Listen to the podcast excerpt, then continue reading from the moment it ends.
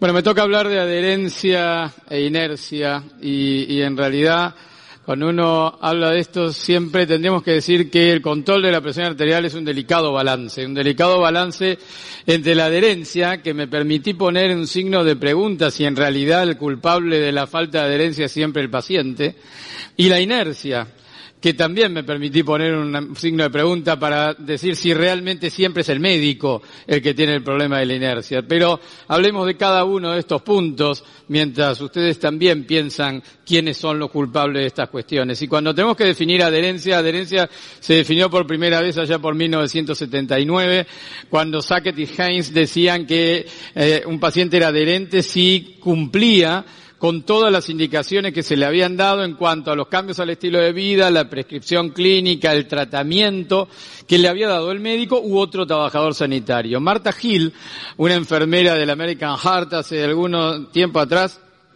directamente fue más taxativa y dijo que un paciente era adherente si cumplía con más del 80% de la medicación indicada, limitándolo directamente a lo que es la medicación.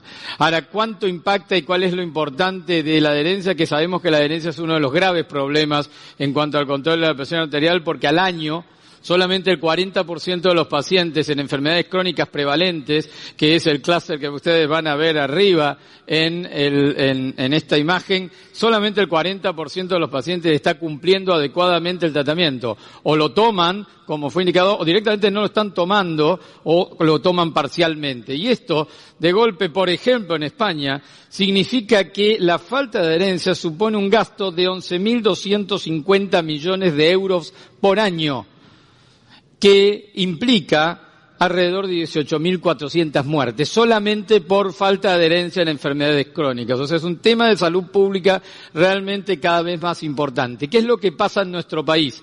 Nuestro país ha tenido en los últimos años dos estudios. El estudio en SAT de hace algunos años atrás mostraba aproximadamente un 50% de adherencia a los seis meses, no al año. Y el Renata 2 más reciente muestra un valor similar. Aproximadamente la mitad de los pacientes son adherentes mientras la otra mitad no lo es.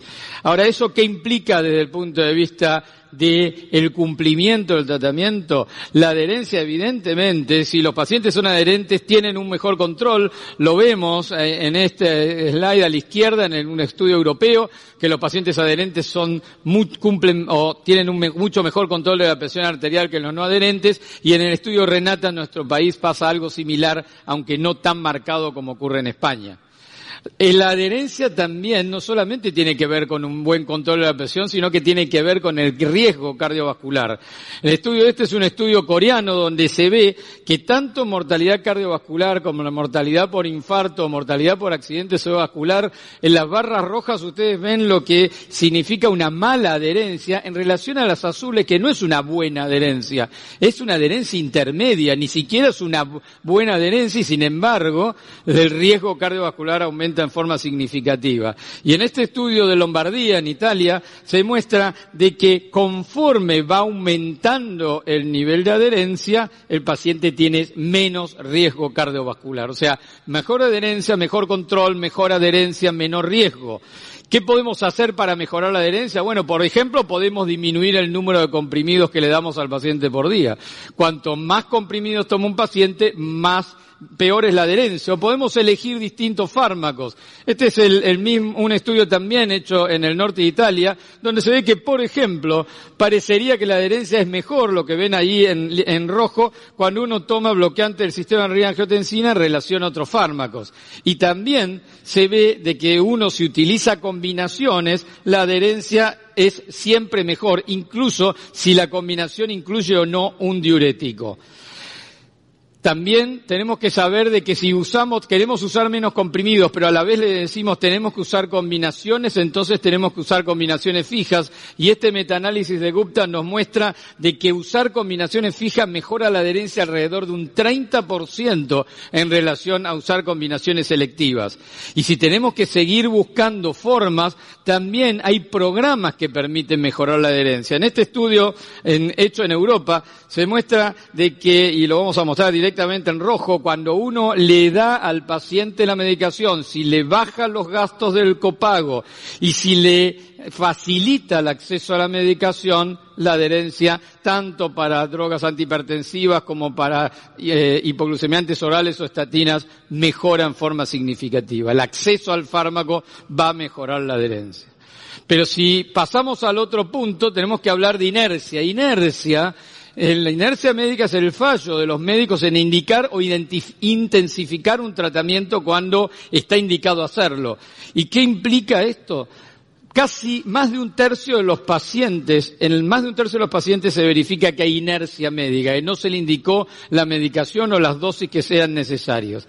¿Qué factores se relacionan con la inercia? Hay factores que se relacionan con el médico y hay factores que se relacionan con el paciente. Los que se relacionan con el médico fundamentalmente, y si yo se los hubiese preguntado, seguramente lo hubiesen dicho. La cantidad de pacientes que se tienen que atender por mes. Cuanto más cantidad de pacientes hay que ver, la, adherencia, la inercia va a aumentar y en relación al paciente, pero que hace el médico, la edad es más viejo, le voy a dar menos medicación, la obesidad, la falta de cobertura de salud va a ser de que el médico se resista a aumentar el medicamento. Pero la inercia aumenta hasta tres veces el riesgo de tener la presión arterial no controlada. Ahora, ¿Hay forma de justificar la inercia médica? Sí, en algunos casos sí. Aproximadamente estudio español muestra que en el 30% de los casos posiblemente uno podría justificar la inercia. ¿Por qué?